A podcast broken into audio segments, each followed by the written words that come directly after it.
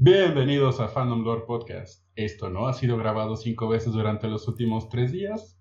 No sabemos a qué se refieren, pero esperamos que lo disfruten.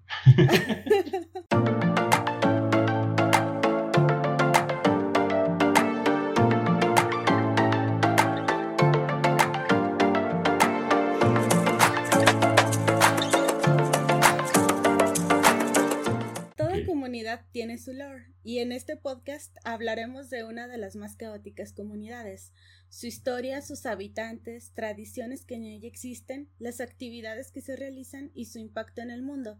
Bienvenidos de nuevo a Fandom Lore Podcast. Yo soy Lorena Fernández y hoy tengo como invitado a mi amigo César, alias Drokoku, diseñador, ilustrador y streamer. Hola César, ¿cómo andas? Y pro. Mars. Oh, hola, Lore, tanto tiempo sin hablar contigo. Ay, ya sé, como. Es como si nos hubiéramos visto ayer, pero no, no, no. No pasó. Ya sé, como si hubiera, si, si algo se hubiera bugueado la Matrix. ok. Este. Hoy vamos a hablar del roleplay. Que. Mm, que tú tienes experiencia en ello. Roleplaying. en, en el o en el rol. en ambos. Ah, ok, sí. Sí, sí, sí, sí. Roleplaying o jugar al rol se define en la psicología como el acto en el que una persona cambia su comportamiento para asumir un rol inconsciente para cumplir con un rol impuesto por la sociedad o consciente para actuar un rol adoptado. También se pueden tomar roles en ciertas actividades como el teatro, en un ambiente educativo, cuando tomas el rol de un personaje o persona con tu pareja para realizar diferentes prácticas. Ahí está la parte del. Ujú.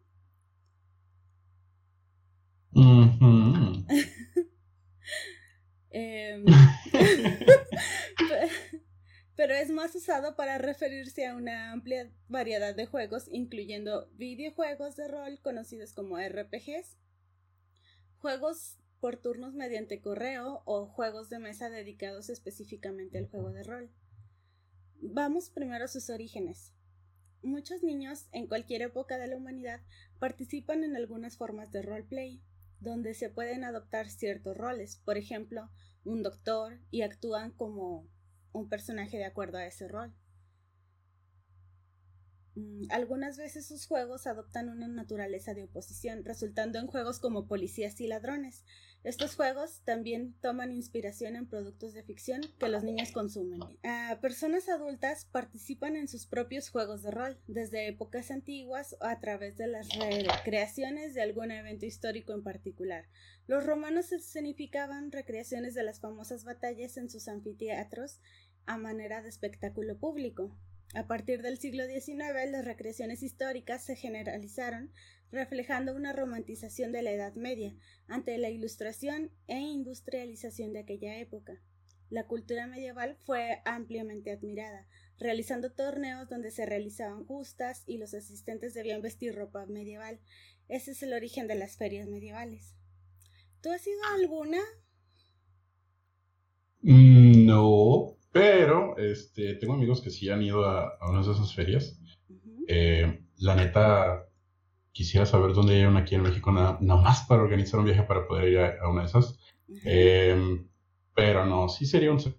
¿Y tú, Gloria, tú has ido a una de esas ferias? No, supe que había algo como un proyecto así de de mm, feria medieval acá en el pueblito. Creo que se llamaba la no, no me acuerdo el nombre, pero acabó como en 2018, así que nunca supe qué onda. Era, era un grupo de teatro, ¿no? Que hacían como presentaciones de justas y cosas así. ¿A poco? No, no, no. no, Yo nomás veía como que los Sí. anuncios y me llamaba la atención, pero no. Sí, creo que sí sé de quién, quién lo organizaba.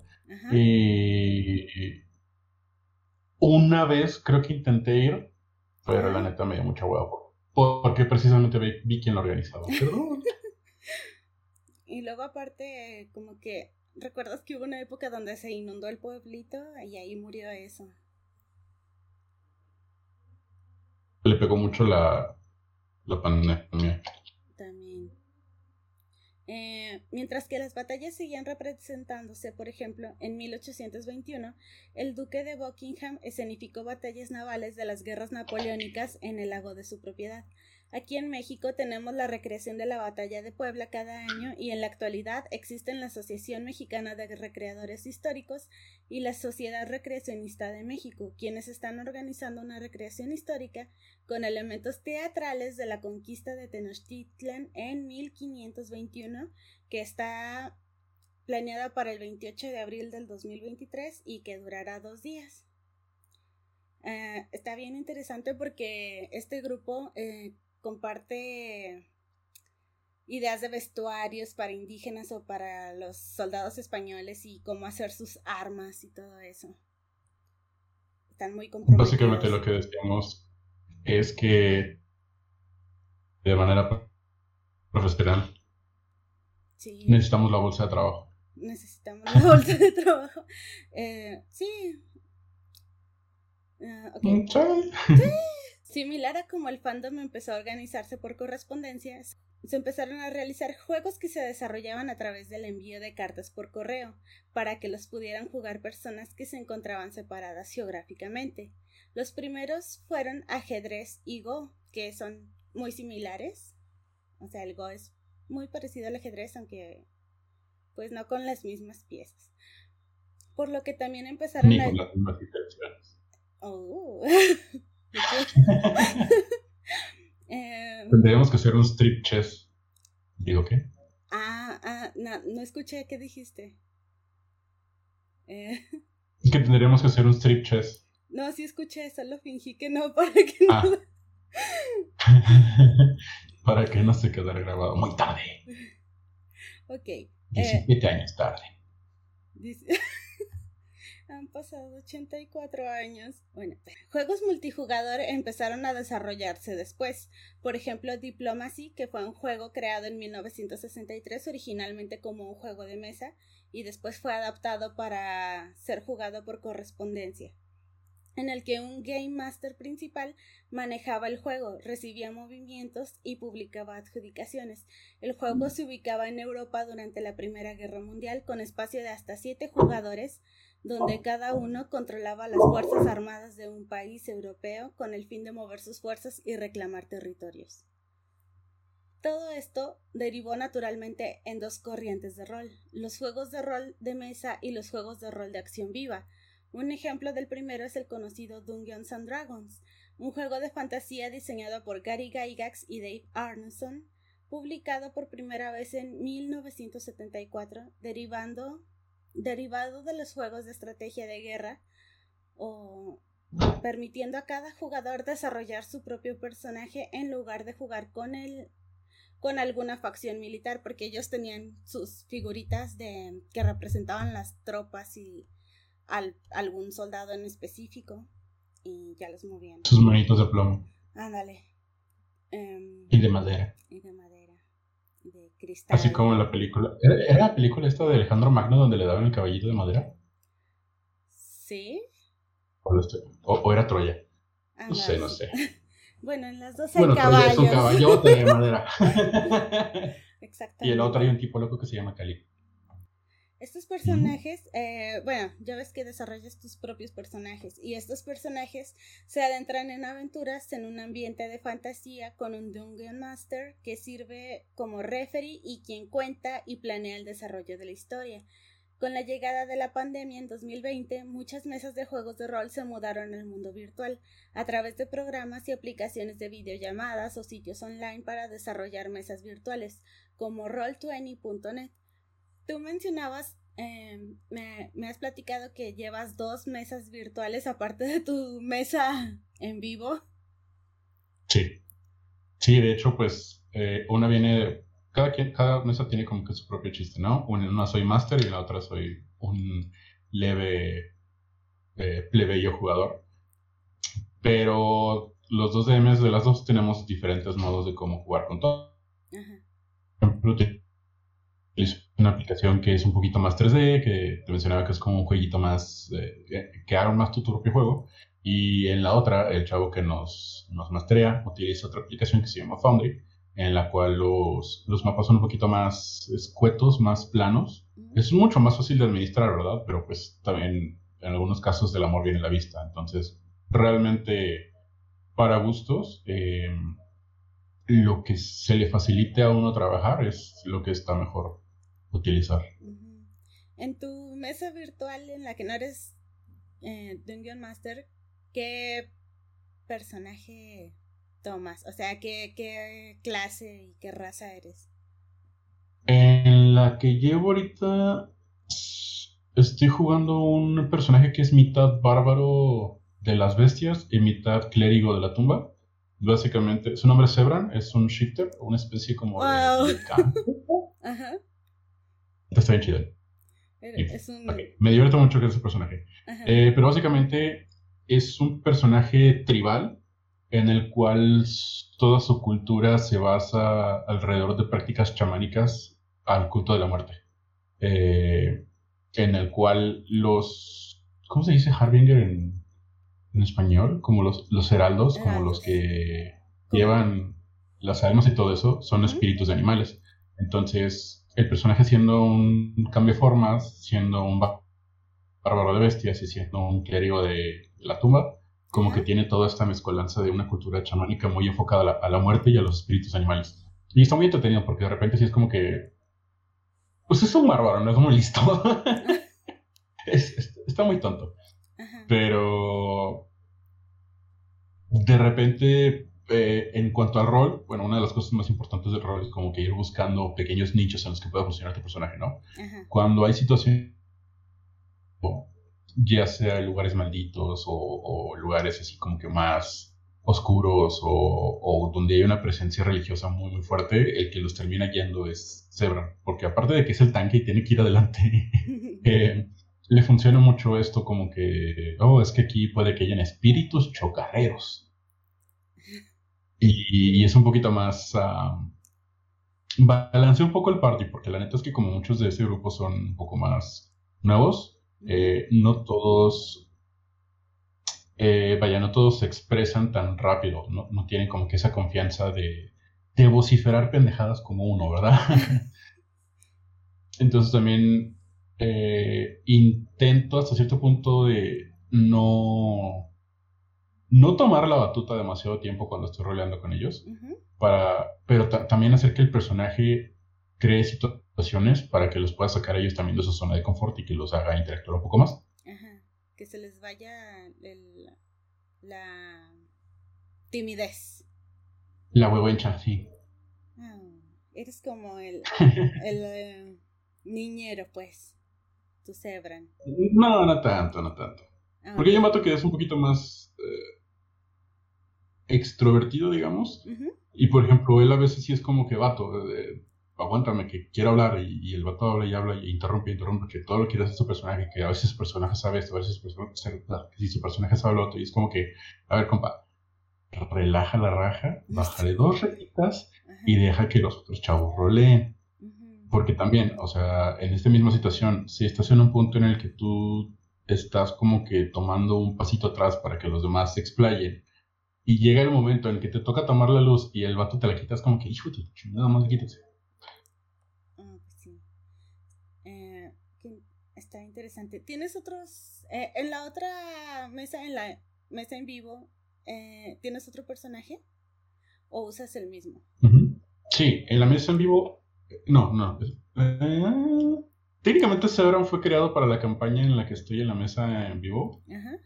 Pero una cosa llevó a la otra y como todos los demás personajes se murieron, es que estábamos en una, en una, estamos jugando un módulo que se llama la maldición de Strad y puedes empezar desde nivel 1 o desde nivel 3 e ir avanzando.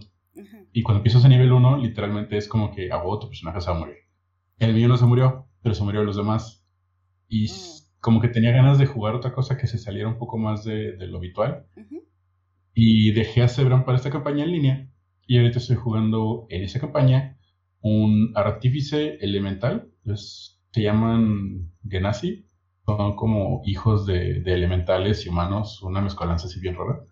Ah, que se llama Hakan. Eh, es un idiota. Él, es un ojete, mejor dicho, no un idiota. le cagan todos, eh, él solo quiere venganza. Y un artífice básicamente es como un ingeniero mágico. Ah. Entonces, él es un ingeniero estilo ingeniero químico, es un alquimista. Oh, ah, Entonces ese... ¿Por qué no decir eso? es que es una mezcolanza de muchas cosas. Es un ingeniero mágico, un alquimista, eh, hace pociones, hace brebajes, hace bombas, cosas así interesantes.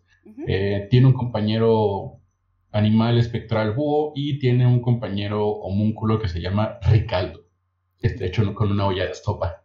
Me encanta, Ricardo. es como el que Torolaco, tu, tu sanador. O sea, sacas nombres de cualquier lado, me encanta. Que, tengo que admitir que el nombre de Ricardo no lo inventé yo, lo inventó uno de mis jugadores de, la mesa que, yo mastereo. Eh, y, le dije, oye, este, es que me gusta mucho el nombre, lo puedo usar para un personaje. bueno, bueno, inspiración ah, de todos lados. no. Ricardo vivirá. Me acuerdo mucho de Ricardo de, de Hora de Aventura. sí. Que ese personaje la voz la hace George Takei. Eh, Señor Zulu. ¿En inglés? Sí, en inglés. Oh, no. Me encanta. Oh, my. Oh, my. ok, continuamos. Los juegos de acción viva, conocidos como LARP o LARPing, que viene de Live, Live Action Roleplay, está ejecutado similar al teatro de improvisación, ya que los personajes actúan las acciones de sus personajes en lugar de describirlas, digo, los jugadores, bueno, X y el entorno real es utilizado para representar el escenario del mundo del juego. Los jugadores usualmente van caracterizados como los personajes, con vestuarios y, accesorios adecuados. Muchas veces se realizan combates simulados con pistolas de aire o armas de espuma, que también suelen usarse en torneos de soft combat. El tamaño de los grupos de LARP va desde unos cuantos hasta varios cientos de personas, que como te comentaba aquí en México eh, bueno, en un seminario que actualmente, bueno, se llevó a cabo hace poco.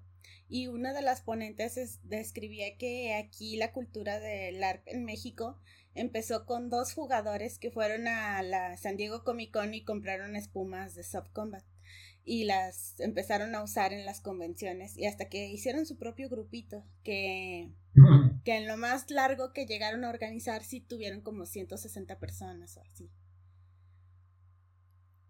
Algo que mencionaba también es como que imagínate nada más administrar a 200, 300 personas. Si yo con mi grupito de 5 o 6 vatos a veces me pierdo y, me, vuelvo loco. no me imagino 300 gentes. Y luego además de que están como que separados, ¿no? De que digamos que usan un parque como como base y no todos van a estar en el mismo lugar, algunos se van a ir a explorar a el lugar que designaste como la cueva del dragón o cosas así. Exacto. Este, muy bien, ahora, ¿pero qué tiene que ver todo esto con el fandom cuando es un hobby que parece haberse desarrollado por su cuenta? Citando al doctor Cristo León en su disertación para el seminario de juegos de rol, Tú cuando ves a un niño que dice yo quiero ser un Saiyajin, un caballero del zodiaco, un guerrero Jedi, están poniendo esta práctica del juego de rol. Es decir, que desde pequeños existe ese interés por interpretar un personaje de algún producto de, ficción del que se es fan. Es como cuando estás jugando en el recreo y dices yo quiero ser el Ranger rojo y así.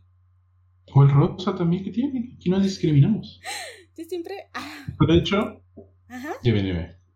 No, bueno, es que cuando yo estaba en la primaria eh, salía Pago Rangers en el espacio y la villana, yo quería ser la villana, se llamaba Astronema, algo así. Era hermana del protagonista. Sí, Astronema. Ay, no, me encantaba ella. Y yo, yo quiero ser Astronema. y eso era lo que pedí. Y todos los niños como que, ¿tú qué? Ajá. Sí. Yo siempre que quiero como describir a las personas que onda con calabozos y dragones, les digo, pues es que es como cuando éramos niños, güey. O sea, lo que haces es, dices, yo soy el rey rojo, yo soy este, la princesa Mérida, yo soy este, Peter Pan, yo soy Peter Parker, la regada, ¿no? Ajá. Eh, es lo mismo, a final de cuentas, como que te haces un personaje y de ahí comienzas a derivar lo que vas a hacer. inventado con el que tengas a tu personaje. Claro está que, pues, en muchas esferas de rol, más que tomar un personaje ya predeterminado, eh, muchas personas lo que porque, en especial en Calabozos y Dragones, porque como que te da un poquito más de libertad creativa, realmente. Y, puedes moldearlo más a lo que tú quieres, a lo que tú esperas, este, si la historia se mueve por un lado o por el otro. Eh, de repente, como los chiquillos, ¿no? Que están jugando Spider-Man y luego de repente Spider-Man trae un cañón de bazooka y dices como que, ¿qué? ah, sí. Spider-Man no usa armas.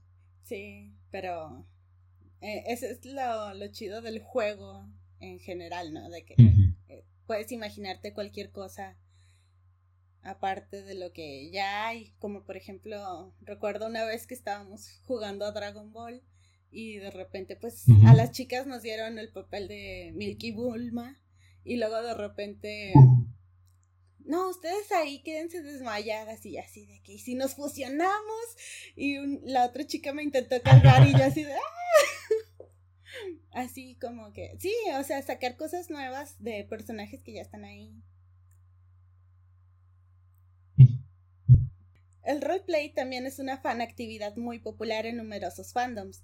Fans que se desarrollan en el mundo del roleplay asumen los roles de personajes ficticios o personajes basados en personas reales y colaborativamente crean narrativas nuevas que normalmente son realizadas en formato escrito. Aunque personajes canon pueden ser el centro de atención del roleplay practicado por fans, personajes originales pueden ser incluidos en las historias. De Ah, aquí te contaba que mm, yo una vez intenté, cuando era más chica, entrar al mundo de rol en un foro de Saint Seiya. Y ya todos los personajes canon estaban ocupados. Entonces yo dije, bueno, voy a elegir ser una diosa. y elegí a Perséfone, obvio. Pero que en aquella época eh, que no me se me hizo muy difícil porque querían implementar eso de las batallas, porque pues en Seiya es de batallas y que tenías que asignarle un daño, un número de daño a los ataques que tenías y qué partes ibas a afectar y no sé qué, y entonces como que eso me desanimó un poquito porque yo iba así como de que, uy, vamos a hablar de cosas como si fuéramos los personajes. Pero no, ah, ya ahora como que sí me llama más la atención eso de las dinámicas de pelea y todo eso. Este tipo de roleplay es conocido como roleplay basado en texto y puede ser la primera experiencia eh, que muchas personas tienen con el roleplay. Uno de los espacios más viejos y utilizado por los entusiastas de rol son los foros de roleplay. Cualquiera puede unirse llenando una aplicación donde el jugador provee información básica sobre el personaje que van a usar algunos otros eran más selectivos, demandando un ejemplo de escritura y reservándose el derecho a rechazar cualquier eh, aplicación. Tú... Es que selectivos eran unos cerdos elitistas. ah, sí. Tienes que mandar tu prueba y tienes que saber redactar perfectamente y todo eso, ¿no? A cierto punto lo entiendo, ¿no? Pero también tienen que tener en cuenta de que el primer acercamiento de muchas personas al rol no es siendo eh, adultos con un título o maestría en letras. Entonces, entiendo que sí es algo muy importante que tengas que saber escribir y narrar, pero también te entiende tú que mucho de la gente que está interesada son morritos. Sí. Entonces es como esto del, del gatekeeping. Ajá. Sí. Eh, tú mencionabas que tu primera experiencia fue en el Latin Chat. Sí, el Latin Chat y los ya muertos, eh, las páginas de, de, MSN y de Yahoo. Los Geosites. Yahoo y este, Geosites. Sí, eh, ¿qué personajes usabas ahí al principio?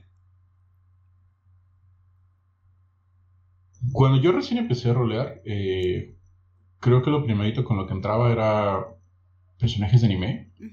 eh, cosas como de Inuyasha, de los Caballeros del Zodiaco. Em, recuerdo hasta cierto punto haber roleado algo de Exholic. Ya conforme vas avanzando, como que te vas volviendo un poco más selectivo con lo que quieres buscar, este, llegué a caer en foros de Harry Potter, en, foros ya del mundo oscuro de Crepúsculo, en roles un poco, un poco más siendo menos, menos parte de un fandom como tal, y como que la gente iba enfocándose en hacer su propio fandom. Me tocaba mucho como a mí me gustan mucho los temas supernaturales, magias y cosas así, me tocaban mucho como que escuelas de, de, hombres lobos y vampiros donde te enseñaban a cómo controlar tus instintos y cosas así. o, o, cosas ya como de crimen y ese tipo de, de, cosas. Algo que siempre he dicho es que el rol, a final de cuentas, es como que separarte de tu vida, ¿no? Entonces, a mí me da mucha flojera los roles en los que rolean cosas así de, que voy a ser un empresario exitoso y la frega. Yo como que, ¿para qué? Sí. ¿Por qué? Eso podrías hacer. creatividad. o sea. Exacto, podrías meterte a estudiar administración de empresas. Y algún día lo harás, pero bueno. sí, es como más interesante desarrollar tramas de fantasía o del viejo oeste. Cualquier cosa que ya no esté tan al alcance, pues. Más que nada, creo que también tiene un poquito que. Ok, tengo esto que es mágico y está loco. ¿Cómo lo describo de una manera que sea como más razonable, que sea más creíble que lo que está pasando, ¿no? A mí una cosa que me fascina mucho es, eh, en, la mesa en la que estoy ahorita como jugador de Calabozos y Dragones, el máster que tenemos diseñó un sistema en el cual la magia es accesible para todos, o sea, todos literal pueden hacer y entender magia, pero es como si fuera un lenguaje aparte. Entonces necesitas hacer como que ecuaciones lingüísticas muy precisas con el, lenguaje mágico para poder hacer los hechizos que quieras hacer. La gente que no tiene magia de manera natural, pues batalla un poco más, pero ya si eres un hechicero, un, ingeniero mágico, eh, le es más natural tu personaje, lo puede entender mejor. De hecho, un personaje que, que era mago que yo estaba jugando con él, lo terminé por lo mismo, porque empezó a meterse tanto en esto de la de la magia. Eh, él lo llama sintaxis mágica y la neta se me hace muy, muy padre ese, concepto. Em, se me hizo tan, tan interesante de que como que quería expandir más sobre eso, pero se nos acabó la historia que estábamos desarrollando y sí fue como que, ah, maldita sea. Ok, entonces vamos a, a continuar. Si bien existen todavía foros de rol, conforme pasan los años, los fans han ido buscando lugares donde practicar su hobby, en especial en redes sociales. Algunas ya desaparecidas son desuso como Metroflog, Metroblog o Fotolog, LiveJournal, hasta las más usadas hoy en día como Facebook, Twitter, Tumblr, DeviantArt, WhatsApp, Discord, que han desarrollado sus propias comunidades de rol con sus reglas e identidades distintivas. Yo, por ejemplo, en 2020 empecé ya más formalmente con el rol en un grupo de WhatsApp con temática del videojuego de Fire Emblem Three Houses. Y ahí, este, empecé a usar el personaje de Hilda. Recuerdo que cuando estaban reclutando yo estaba así como de que quiero ser Cloud. Ay, no, ese personaje ya está ocupado. Y yo, ay, no, pero está en la lista. Y Luego dije, quiero ser María. No, ese también está ocupado. Y yo dije, pero ese también está en la lista. Y resulta que la lista era de los que ya estaban ocupados. Entonces. Ay, malditos. No, yo que no sé leer. También pasa, ¿no? Y luego también pasa de que la gente no lo hace como que más obvio. Y es como que amistad, ves que estoy. Yo, yo personalmente, ves que estoy ciego y aparte estoy inmenso y no lo pones así como con letras que brillen y que hagan flash pues no lo voy a ver, perro. no, yo, yo siempre digo que la administradora me tuvo mucha paciencia en esos cinco minutos. Pero ya después, ya después dije, ay, bueno, ¿Tú creías que fueron cinco minutos? Fue más tiempo, pero bueno. Eh, ya al final le dije, bueno, quiero ser Hilda. Y ya, el personaje de Hilda. Y fue, ha sido de las experiencias más bonitas que me pasaron durante la pandemia. Y... Ah, cada vez que dices Hilda pienso en Hilda de Polaris. ¡Ay, sí, yo también! Y luego aparte el, aparte el personaje, su apellido es Valentine. No, su segundo nombre es Valentine. Y... Oh, sí. Y luego me imagino al Valentine de Saint Seiya, que es uno de los espectros, y yo así de, mmm, sí, perfecto. Entonces, em, tú también tienes experiencia en el rol de Tumblr, ¿verdad? De hecho, pues Tumblr ha sido como que mis lugares de rol más prolíficos. Eh, de ahí es donde empecé también a hacer como que mis propios grupos de rol, este, mis propias comunidades, eh, vaya, volviendo a la redundancia, elitistas. eh, pero lo que comentábamos en, en, alguna ocasión era de que llega, bueno, al menos creo que es como que una transición importante o una transición base, de que como que vas madurando en el rol. Entonces llega un punto en que vas a intentar como que ser tú el que pone las reglas y llega un punto en el que dices como que, maldita sea, estoy creando un, universo completo para que esta gente haga lo que quiera y que no haga lo que yo quiero. Entonces te vas hacia un mundo como que más exclusivo. lo, lo, que yo roleo en Tom viene siendo básicamente a mis personajes de World of Warcraft. Entonces, tengo, no obligo a todo el mundo a que juegue en mi universo de World of Warcraft, ¿no? Sino que también les tengo como que esos universos a cada uno variables de que, pues, pueden funcionar en, en, la vida moderna, pueden funcionar en, en, ciencia ficción, pueden funcionar este, en cuentos de hadas, algo por el estilo. Eh, uno de los ejemplos sería, por ejemplo, uno de mis personajes favoritos de los que tengo se llama Eric, que en el World of Warcraft es un pícaro, es un ladrón. Eh, básicamente es un traficante. Eh, él consigue lo que quieras siempre y cuando tengas dinero para pagarlo. y, y, este tipo de arquetipo de, del el ladrón o el comerciante de, de dudosa procedencia, con bienes de dudosa procedencia, eh, como que se, se, adapta muy bien a, a, cualquier universo, ¿no? Si lo tienes en un universo de fantasía, lo mismo. Un, dealer que a lo mejor este, roba joyas o este, los vende por suficiente oro. Eh, en ciencia ficción, obviamente también funciona. Eh, vendedor de armas, vendedor de, de, de muestras alienígenas. Especies intergalácticas prohibidas. Exacto. ¿Quieres un Squealis Push? Yo te lo consigo. Me encanta.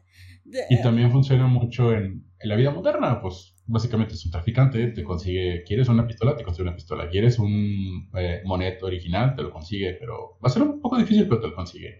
Eh, ¿Quieres evidencia de que tu esposo te está poniendo el cuerno? La saca. O sea, es, es, es un conseguidor, básicamente. Y todos los personajes que hago tienen esta versatilidad, ¿no? Otros, por ejemplo, Em, no sé, mi, mis druidas, eh, casi siempre lo que hago con los druidas es que en los universos de fantasía son como que magos de la naturaleza, en los universos de ciencia ficción son como que científicos botánicos, y eh, moderno, uno es un barista y el otro tiene una florería, ah. que es como que lo más homosexual. Sí, sí. Es como setting para fanfic de que uno es barista y el otro es florista y así. Y se oh, conocen y se enamoran. Este. Oh, sí. Ah. Todos mis personajes de WoW se conocen entre ellos, pero no se gustan entre ellos. Porque son hermanos, básicamente. Mm, no, hay unos que sí son hermanos literal. Por ejemplo, tengo un, uno que es un paladín y un monje, que son hermanos. Los dos son sanadores. Eh, tengo otro que es un invocador de demonios y otro ladrón, que también son hermanos. Y uno que es un cazador y uno que es un guerrero y son hermanos gemelos. Entonces, han pasado situaciones en las que tienen que estar juntos en algún, en algún rol o algo por el estilo, pero es muy difícil rolear dos personajes en el mismo, en el mismo momento, en la misma trama. Como que no puedo cambiar ese speech. No sé si te ha pasado a ti que intentas rolear dos personajes al mismo tiempo. Por eso no lo hago. De hecho, sí hay como que... o sea, porque el personaje de Hilda tiene un hermano mayor y entonces así como que... Imaginar lo que él haría con Hilda no, no se me ocurre, entonces no lo hago. Simplemente digo, ah, no, pues mi hermano me envió una carta diciéndome tal cosa, porque casi siempre en el juego, en el juego original se comunican por cartas. En de hecho ya en el salió como una un spin-off de ese juego y ya sale el hermano y como que ya tengo más ideas para, para ponerlos juntos. Oye, antes de que empezáramos la transmisión, me estabas platicando de un dragón que, es, que era sanador. De hecho, también es uno de los personajes de rol, se llama Red. Eh, en el universo de WoW todos los, dragones tienen como que esta facultad de transformarse en humanos. Es algo muy común, de hecho, en los juegos de fantasía. Incluso en el Calabozos y Dragones, algunos dragones se pueden transformar en, humanoides. En este caso, eh, tengo dos dragones. Eh, a, grandes rasgos, uno es un investigador de, secretos mágicos y el otro es un sanador, es un cuidador. Em, casi, casi hasta cierto punto como de la vida misma. Eh, siempre y cuando la vida misma esté como que en calidad de hospicio.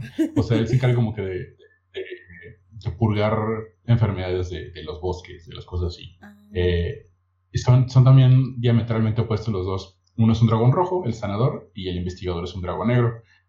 Red, el rojo, eh, Raestras, como, como sería su nombre único según los estándares de Warcraft. Y el negro se llama Telos o Telarion.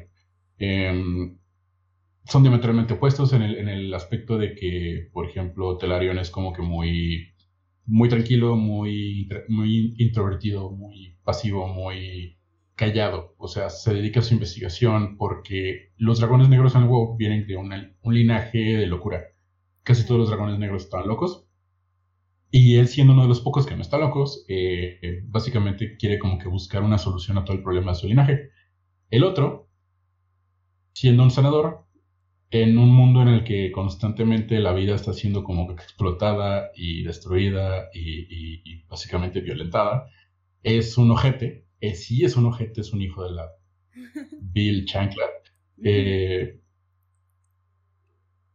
pero es muy altruista. Eh, es de que te voy a curar, pero te voy a maldecir durante 30 minutos mientras lo hago. También ah, tocado que me, diga, que me dicen que las interacciones con Red en, los roles de Tumblr son muy extrañas, porque como que se espera que, no sé, como que también está, está esta expectativa de que todos creen que los personajes todos tienen que ser buenos y bonitos y la fregada, ¿no? Sí. Y Red no es uno de los personajes que uso más, por lo mismo que como es un OGT, no a muchas personas les cae bien. Por esta expectativa de que tienen de que todos los personajes tienen que ser bonitos. Entonces, volviendo al ejemplo de mi paladín, mi paladín es un amor de vato. O sea, es súper altruista, súper buena onda, súper relajado. Pero este güey es un ojete, lo volteas a ver feo y te da un pustazo en la cara, este, te quema las pestañas. O sea, literal, él nada más es como que muy hasta cierto punto como que muy egoísta. No le gusta expresarse hacia los demás. Pero en el momento en que tenga que ayudar, lo hace. Siempre y cuando lo sienta como un deber. Y está divertido, o sea, como que tener este tipo que es un sanador, pero que es un ojete. Y luego tener este tipo que es un investigador, pero en cualquier momento se puede deschavetar y traer un caos inimaginable a un rol. Sí, es como que la dualidad de, lo que puede ser, porque pues así es la vida misma, ¿no? Que, hay sus contradicciones. Ok, ahora hablamos de roleplay privado, también conocido como uno por uno, y es muy usado también. Dos jugadores toman sus personajes y desarrollan su historia en un escenario íntimo, poniendo sus reglas y desarrollando una historia a gusto de ambas personas. Si bien el formato de rol puede ser de múltiples párrafos con descripciones emocionales detalladas y destacando el diálogo en cursiva o entre comillas, también existe el formato de tipo chat, donde el diálogo es corto y predominante y las acciones se definen con asteriscos, que es como que el meme más popular de, de rolear, ¿no? De que... Asterisco se mata. lo ha matado. Asterisco se mata. Asterisco, lo besa y se muere. Algo así.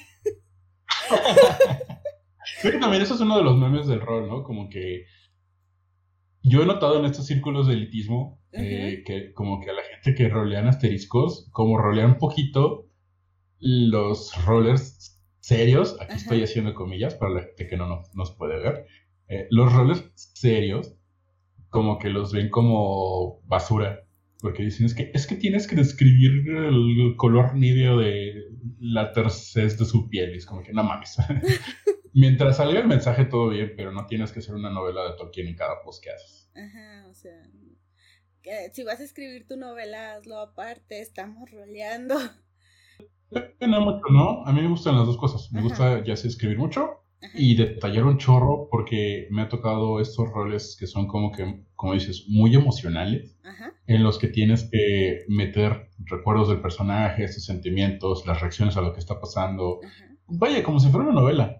Y hay roles en los que te dan tan poco cosa con la cual interactuar que dices, sí, el personaje lo saluda, le sonríe y sigue con su vida, no sé.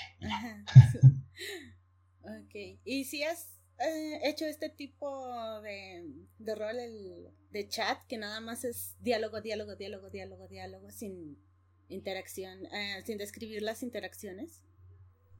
Con puro diálogo no.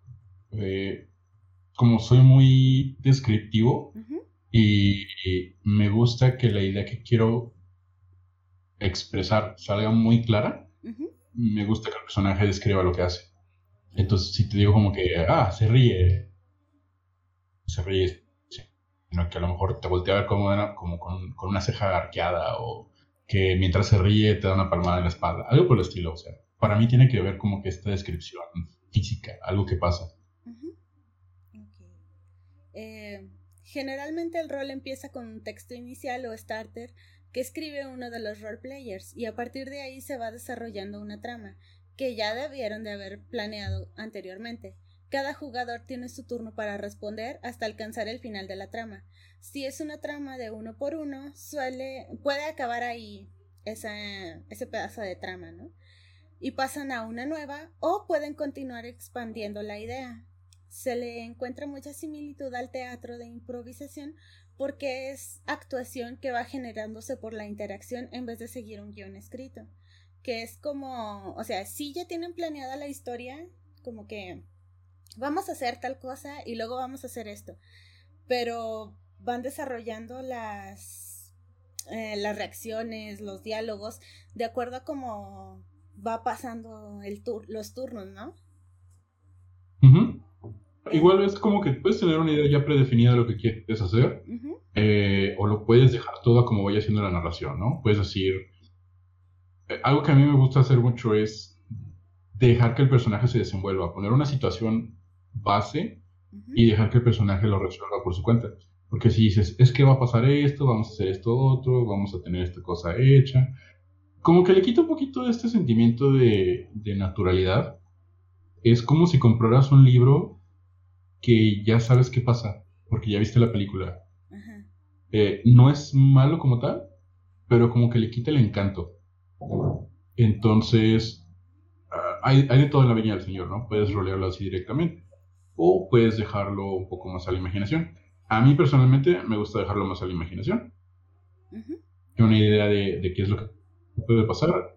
Y, y como toda la vida, no puedes dejarlo todo, o sea, nada está escrito, ¿no? No puedes dejarlo todo a una expectativa de que tiene que pasar de esta manera, sino que a lo mejor eh, todo en, en, la interacción y como en la vida un personaje le dice a otro personaje algo que no sabe que es un trigger para él y se encabrona y lo deja hablando solo, ¿no? Precisamente con este personaje que te digo que es como que un ojete, el dragón rojo, eh, ha pasado en, en ocasiones que el, uno de sus traumas que tiene es no tener, tiene este complejo de salvador. A pesar de que es un ojete, tiene complejo de que tiene que ayudar a las personas y salvarlos. Entonces, hay situaciones de rol en las que como que le triggerían los recuerdos en los que no, le ha, no ha podido solucionar situaciones o en las que básicamente no ha sido el mejor cuidador y el personaje se emputa. Aparte porque como él es muy volátil, eh, es más... Uh, a discutir las cosas de una manera más natural, ¿no? Ajá. Que es como el otro vato que pues si le dices, ah, sí, tu papá está loco, y él dice como que sí, no mames, está loco. Porque, sí, eh, o sea, cada uno tiene formas diferentes de reaccionar, aunque sea la misma persona quien los esté escribiendo. Exacto. Eh, Exactamente. Otro formato que fue muy popular en Tumblr fueron los Ask Blogs o blogs de preguntas, donde se animaba al público en general a enviar sus preguntas que serán contestadas por un personaje. En ocasiones las personas, las respuestas eran acompañadas por fanart para hacerlos mucho más interesante. en el fandom de, de Homestuck era esto muy popular. También en el de Dramatical Murder, que, que fue poquito después y enviaban sus preguntas y ya en general sí los acompañaban fanart porque y las respuestas eran como que muy poquitas porque pues querían hacer fanart para todas y pues no siempre se puede. Em, y uno de los que más me gustaba era uno que era de Gamsi de Homestuck donde bueno ese se volvió muy popular tanto en el fandom estadounidense como en el español porque hicieron doblaje de, eso. De hecho, el, el doblador, el actor de doblaje de en inglés. Mm, doblador. este. El Duber. Duber. De Gamsi. Em, se hizo muy popular por una parodia, pero fue posterior, que se llama 50% Off, que era parodia de Free. Y su nombre es Octopimp. Entonces. Ah, Octopimp, O sea, inició haciendo estos doblajes de, del Ask de, de Gamsi y luego avanzó bastante. Creo que ahorita ya es esto profesional, ¿no? Mm, no sé, solo llegué a ver sus cosas de Homestuck. Había un video de, de Gamsi que me daba mucho miedo en, de, creo que era la escena en la que, si no han visto Homestuck, la neta, esto ya no cuenta como spoiler, cuando Gamsi mata a Equius y que el vato hace la voz bien creepy y se pone con la vocecita del payasito de que todos, Gamsi, mátalos, mátalos. Ajá. Y es como que, amigo, ¿estás bien? Te sale, te sale muy natural la voz hacer una actuación. Sí, no manches. Er, es muy talentoso y ese, sí. ese chavo. Y respeto a ese vato. Ajá. Eh, sitios de juegos también han sido lugares donde las personas llevan a cabo las actividades de rol, como el sitio Gaia Online o Javo Hotel, y actualmente podemos ver a populares streamers streamers llevando a cabo juegos de rol, aunque no los llaman como tal, por ejemplo, que juegan al GTA Online o en Minecraft. Minecraft. Un juego popular actualmente es Pony Town, donde se permite personalizar a tu pony con la apariencia de cualquier personaje y así hacer rol casual con alguien que encuentres por ahí o con tus amigos, porque pues te da la opción de em, escribir y salen como burbujitas de diálogo. Entonces ahí. Ah, Ajá. Los brownies. Ajá. Bueno, mis amigas de, del juego de, del rol de WhatsApp se meten al Pony Town y antes hacían muchos personajes de Fire Emblem. Ahorita andan con el Genshin Impact. Y, Genshin. Ajá. Y. O sea, se tardan su rato personalizando al, al personaje, al pony y hasta que quede lo más parecido y luego ya se van a rolear un rato. Está padre. Y pues esto pasa como en juegos así donde el avatar puede ir caminando por ahí, ¿no? Por ejemplo en Club Penguin. Este, ahí también salían las burbujitas de diálogo y todo eso. Fíjate que dentro de los que mencionabas, yo no sabía que se hacía rol en Japón. ¿No? No, y la neta es ¿Qué piensa de ella? Porque yo, yo llegué a tocar Jabo hace como, ¿te gustó? Unos 10 años. Y era una pesadilla de sitio web, simplemente para hacer tu habitación de hotel. Dios.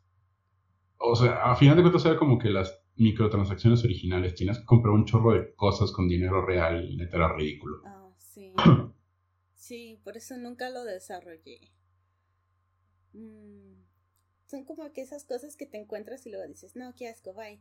Pero, pues al parecer sí se usaba. Aunque recuerdo que cuando yo entré había una proposición con Coca-Cola. Mm. ¿Qué se usaba? Que se usaba. Ah, que se usaba una vez y luego las olvidabas. El rol es una manera de demostrar la pasión por una serie, anime, juego y por los personajes que forman parte de estos productos. Aunque tiene sus problemas, como toda comunidad, también puede ayudar a quien participa de esta actividad a desarrollar habilidades de redacción y caracterización, pero mucho más importante, a formar lazos con las personas que conoces a través de este juego. ¿Tú has tenido... ¿Has conocido amistades a través de esto? Del rol? Sí, de hecho, los chavos con los que juego ahorita Calabozos y Dragones presencial, los conocí porque yo estuve mucho tiempo buscando así como que, quiero una mesa, adóptenme. y pues ya nos hicimos compa, este, en medio jugando juntos. Eh, los chavos de la campaña en la que no soy máster, que soy jugador, también los conocí gracias a, a un podcast precisamente de rol en el que tienen un servidor en el que ellos hacen como que sus, propias campañas. Y de ahí salimos. Lo que sí, ahorita que hablabas de lo de las, habilidades, eh, juegos como Calabozos y Dragones, dependiendo del máster que te toque, te ayudan mucho a desarrollar habilidades como pensamiento crítico, aparte de la caracterización, que es muy buena. Eh, pensamiento crítico, en este caso de Calabozos y Dragones, como es perdón, presencial o hablado, eh, dicción, más que nada cómo elaborar tus ideas, cómo presentarlas, te ayudan a tomar decisiones, te ayudan, te dan habilidades de liderazgo incluso, porque no falta el personaje que tiene que ser el líder o al personaje que ponen en una posición incómoda de líder y que tiene que ayudar a los demás. Entonces te ayudan a que, ok, ¿qué, tengo que hacer? ¿Qué tengo que hacer? ¿Qué recursos tengo? ¿Cómo lo puedo hacer? Este, ¿Qué necesito? Y está muy chido ver cómo la gente comienza a desarrollar ideas no rutinarias para desarrollar problemas que les pones. Eh, una cosa que, comentaba en algún momento, este, yo le enseñé a mis alumnos de, diseño a jugar Calabozos y Dragones hace poco. Les regalé unos dados a cada uno para que pues, tuvieran la, habilidad de, jugar cuando quisieran. Y lo primero que hicieron cuando yo les presenté un combate fue literalmente seducir al Minotauro que los quería matar. y, y todo, rolearon un número lo suficientemente alto y perfecto para ganarse como que la opción de hacer esta cosa tan ridícula y, específica. Pero a final de cuentas, el punto de los juegos de rol es diviértete. Eh, es, algo que se ve mucho en la comunidad de los Dragones, que mucha gente quiere seguir las reglas al pie de la letra, pero yo digo, tú diviértete. Desarrollas habilidades muy chidas, conoces gente muy chida, pero el chiste te diviertes en un juego para que lo juegas, ¿no? De hecho, es un meme en la comunidad de D&D. No D&D es mejor que mal D&D. Ay, yo pues sí. Em, sí, claro. sí, o sea, es que... Como todo, ¿no? Imagínate que tienes un de pastel, compras uno y está culero. Sí. Eh, una de las cosas que ahorita decías de que... De que generaba como gente que generaba liderazgos, aunque sean simbólicos, ¿no? Em, recuerdo que, bueno, es que últimamente he estado eh, investigando mucho sobre rol y hubo un, como un pequeño coloquio un sábado donde hicieron exposiciones sobre cómo aplicar el rol en medicina, este, y, y medicina en campo, como si fueran o sea, les hacían eh, rolear como si hubiera un ataque zombie y a ver cómo reaccionaban y todo eso.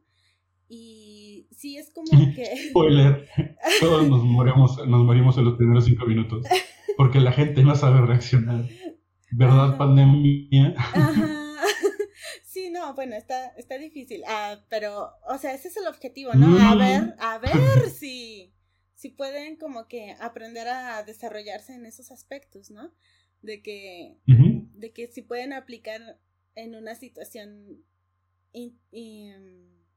¿cómo se dice?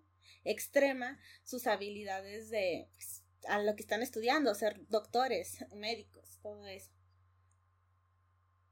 Fíjate que de hecho hay empresas que también hacen este tipo de juegos de roles en aspectos en la que a lo mejor ponen como que a un grupo de control de, ponle 10 empleados que, ok, vamos a hacer esto, eh, vamos a tener una situación en la que eh, están en una isla desierta, uno de ustedes se rompe una pierna, eh, otro está deshidratado, tienen que ver qué van a hacer. y les damos aquí las herramientas y e ingénienselas. Y luego vas viendo como que esta habilidad de resolución de problemas que tienen las personas, vas viendo también quiénes son buenos para puestos de liderazgo, quiénes se, se encargan en un bien mayor más que en un bien propio. Y son, eh, son ejercicios bastante interesantes para ese tipo de situaciones. O sea, te, te enseña mucho de las, de las personas el ver cómo actúan también eso es algo muy interesante cuando, cuando roleas, ¿no? Llegar a un punto en que, ¿cómo le hago para que este personaje no tenga nada de mí? Y eso es muy difícil. Ajá, sí, sí, sí. sí, porque como el punto es estar eh, actuando, no ponerte ahí ya directamente. Mm, ¿Cómo, ¿Cómo definirías la, las diferencias entre tus primeros tus primeras plataformas de rol con las actuales? ¿En cuanto a, yo roleando o en cuanto a la plataforma como tal? Yo digo que ambas porque pues roleas de acuerdo a cómo es la plataforma, ¿no? Sí, claro. Eh, por ejemplo, en la Teen Chat, pues como era rol más rápido, parecido al rol de Twitter, pues eran comentarios súper cortitos, como era gente de cualquier lado que nomás era como que rolear cualquier mensaje que se le ocurriera, pues roles con carencias ortográficas, por ponerlo en un modo amable, este, rápidos, eficientes, no muy bien pensados, no con mucha lógica, es como tienes una necesidad de, hacer algo tonto y divertido a, la vez, así que roleas y no te importa el resultado, ¿no? Y ahora es como que más elaborado, mejor pensado, más este con más escrutinio, por así decirlo. Y le vas echando como que un poquito más de ganas y vas detallando todo un poco más. Aunque fíjate que hasta cierto punto siento que es como ya ves que el arte tiene periodos en el que es como que increíblemente simple y luego increíblemente elaborado, luego otra vez simple, luego elaborado. Como que es un periodo de muchas reglas y luego es un periodo en que se rompen las reglas. Creo que así he sido yo con mi rol, como que a veces de que, ok, tengo una etapa en la que la neta me vale madre todo y luego una etapa en la que necesito que todo tenga como que un sistema para poder seguir el hilo y luego como que otra, otra vez me vale madre, otra vez necesito un sistema, otra vez me vale madre. Y creo que es algo bastante práctico para que no te aburras incluso tú mismo del rol. La forma, pues hay de todo a todo, ¿no? Antes era como que efímero, todo lo que roleabas se moría. Y ahora me gusta guardar lo que roleo, me gusta guardar lo que escribo, este, me gusta revisarlo en algún otro momento. Eh, tengo un amigo americano con el que roleo mucho, que se llama Nick, el señor Nicolás, y con él tengo un servidor de, de roles que tenemos como 5 o 6 años roleando juntos. Y hemos roleado cosas muy interesantes. Eh, por ejemplo, tenemos, tenemos dos personajes juntos, que uno es un druida del Círculo de la Vida y la Muerte, y el otro es un sacerdote de las mareas.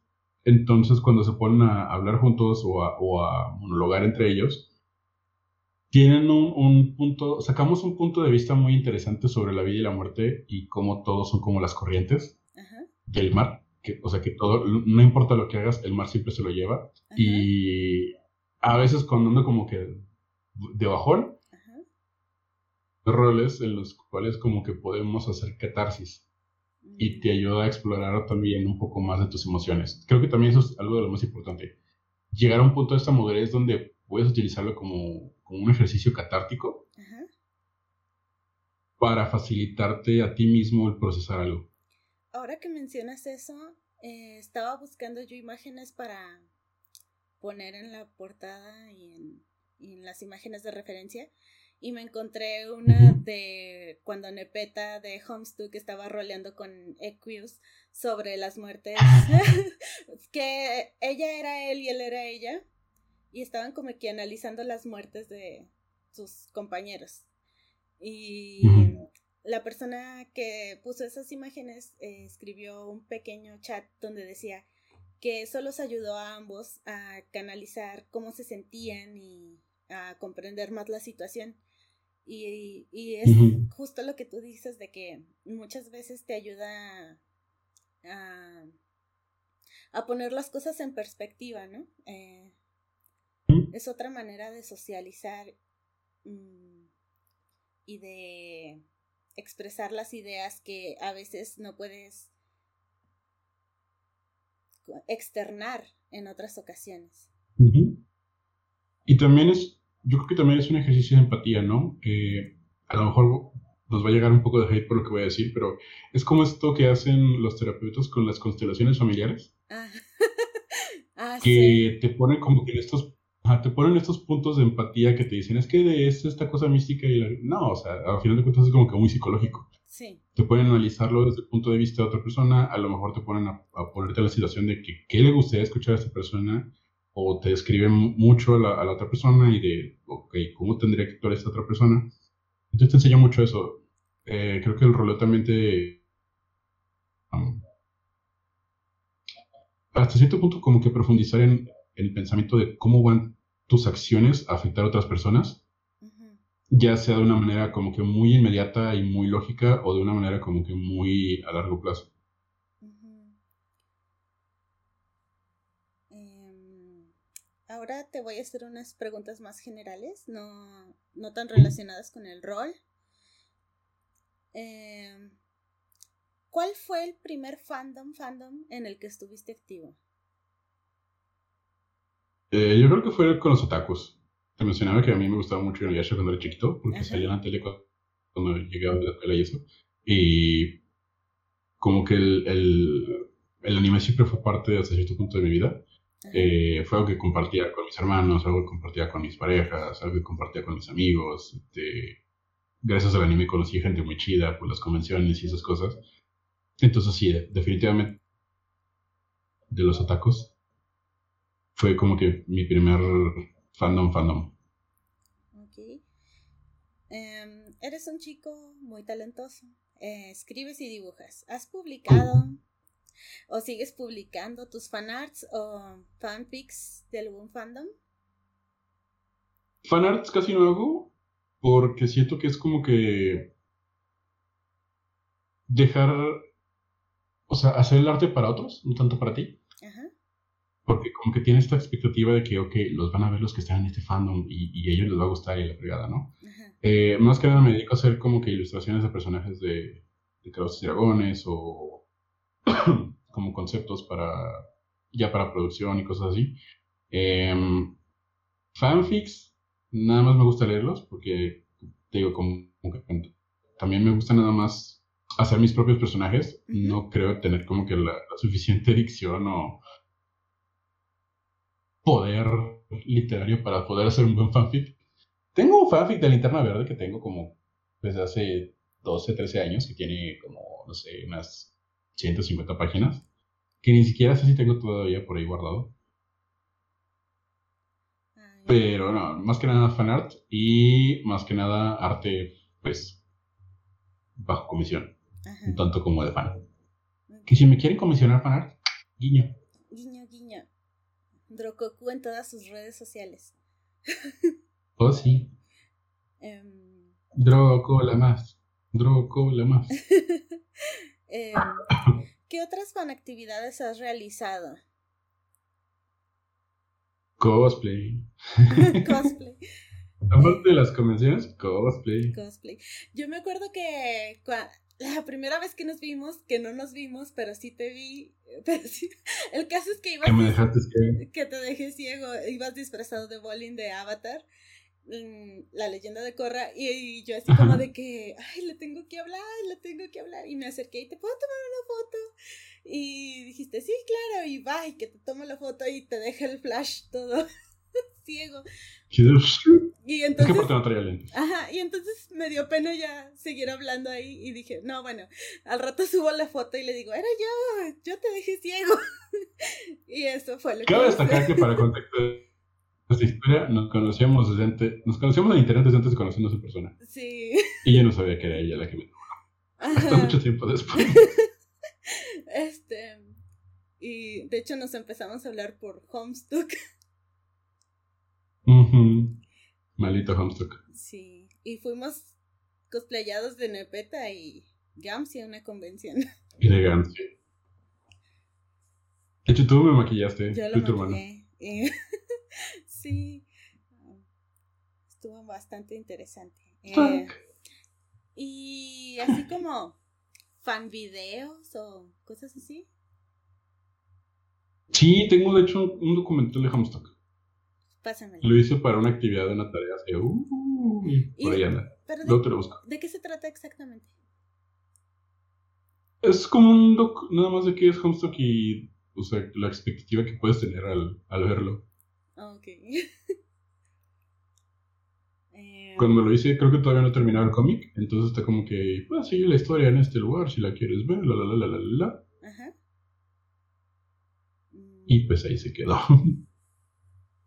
No, pues sí, por favor, pásamelo porque está chido. Am, ok, eh, ahora voy a hablar.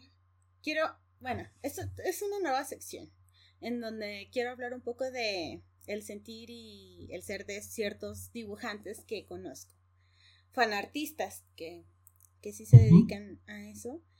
Em, esta semana voy a hablar de un amigo llamado, bueno, que se hace llamar Ajolosama. Dicen que los grandes cambios suceden con las grandes rupturas, y a él le sucedió su más grande ruptura en la escuela. Por lo tanto, decidió ser artista. La pandemia le trajo cosas negativas a su vida y se llevó mucho de lo bueno. En, momentos, en ese momento de su vida, encontró que lo único que tenía era un Nintendo Switch, con el Fire Emblem Three Houses y un internet que literalmente solo servía para mandar mensajes. Eh, a este chico lo conocí en mi grupo de, de rol de WhatsApp, de hecho. El juego de Fire Emblem Three Houses fue un, su soporte emocional durante meses y al cabo de un tiempo rolear sobre el universo de este juego le devolvió un poco de felicidad. Dentro del rol ocurrieron momentos emocionantes, algunos de ellos que exigían salir de su imaginación en forma de dibujo. A pesar de que llevaba toda la vida dibujando, nunca fue serio ni constante, quizá uno o dos dibujos al año. Comenta que dejó de rolear como usualmente hacía, pero sus ansias de crear grandes escenas con sus personajes favoritos permanecieron. Al, volver, al volver a la escuela, a pesar de que disfrutaba aprender la estructura de enseñanza y las imposiciones del sistema, lo mantuvieron amargado, sin embargo, el dibujo lo mantenía motivado. A través de dibujar a su personaje favorito, podía expresar sus ideas y sentimientos, su terrible sentido del humor y a conectar con nuevas personas. Esas cosas llenaban de color su vida. Hasta ese momento dibujar era solo un hobby que le hacía la vida más llevadera, pero a medida que mejoraba su técnica en el dibujo y los resultados los resultados le comenzaron a gustar, la escuela dejó de tener interés para él y en su mente se formaba la idea de vivir de lo que amaba, el dibujo todo impulsado por el cariño que le tenía a un videojuego y a sus personajes. Ahora se encuentra terminando la universidad, escribiendo su tesis y aún con todo eso ha decidido estudiar una carrera online sobre ilustración. Pues anhela convertirse en profesional. Comenta que quizás nunca dejará de hacer fanarts porque las obras que ama y lo que lo impulsaron a dibujar están muy ligadas a su identidad como persona. Él dice, mientras pueda seguir dibujando a mis personajes favoritos, podrá haber algo de genuina felicidad en mi vida. También nos cuenta que después de superar la necesidad de atención por parte del fandom y empezar a hacer cosas que le gustaban a él, le empezó a ir mucho mejor, pues pudo sacar sus ideas auténticas que combinaban su fanatismo con Fire Emblem Three Houses con otras cosas que le gustaban o con su propia mexicaneidad, de la que está muy orgulloso, y en esos y esos son los dibujos que más ama. Estén al pendiente en mis redes sociales porque voy a publicar los enlaces a su trabajo. Este, este chico, eh, de hecho, como dice aquí, habla mucho de la mexicanidad. Él es chilango, pues. Entonces, Okay. uh, en Fire Emblem hay un juego llamado Fire Emblem Heroes, que es un gacho para celular y hace poco él hizo su propia versión de una unidad de, de, ese juego y los disfrazó de Catrinas a los dos personajes que dibujó.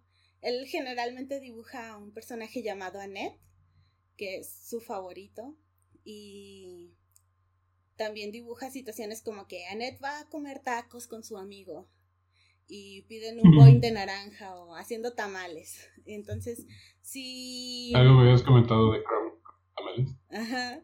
Entonces, este...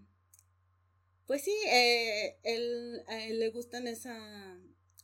Como que sacar a los personajes ya del entorno fantástico y meterlos más en que en cómo se verían en la realidad, pues.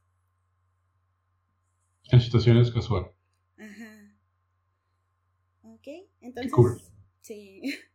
Eso sería todo por hoy. Antes, bueno, ya, ya, dije, ya dije tus redes sociales, pero ¿qué proyectos Pero igual me encuentran en todas las redes. Él es como arroba drococu. Arroba drococu, el doctor Cocu. Proyectos, eh, pues ahorita el único proyecto que tengo es un proyecto de estancados a cierto punto. Estaba haciendo a mis personajes de World of Warcraft como cartas de tarot. Solo que es un trabajo bastante pesado porque pues tienes que buscar qué carta le queda a qué personaje.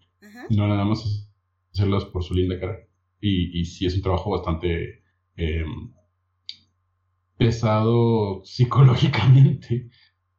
Porque es muy demandante el, estar como que correspondiendo a los personajes, luego viendo como que qué concepto les queda mejor. Pero ahí vamos. Ok. Y, y eso suena muy interesante, me encanta el tarot. Eh, ¿Y vas a leer las cartas después? Mm. ¿O planeas venderlo o algo así, o nada más para ti? Eh, planeo hacer, o sea, el plan es hacerlo para mí, pero si se puede vender después lo checo. no estaría mal poder vender, capitalizar ideas. Ajá, porque bueno, tu estilo de ilustración es bastante cool, entonces hay que monetizar. No, no sé. ok, muchas gracias por aceptar mi invitación. Esto no había ocurrido antes. Este, esto es nuevo. No, ¿cómo crees? esto es totalmente imposible. Ajá, es sorprendente. Ok, entonces pueden seguir las redes sociales del podcast, Fandom Lore Podcast, en Instagram, Facebook y Twitter. A mí me encuentran como Ganímedes, Ganímede, Ganímid, Lorena en mis distintas redes sociales y me escuchan en las en sus plataformas de audio favoritas, incluyendo Spotify cada sábado. Bye.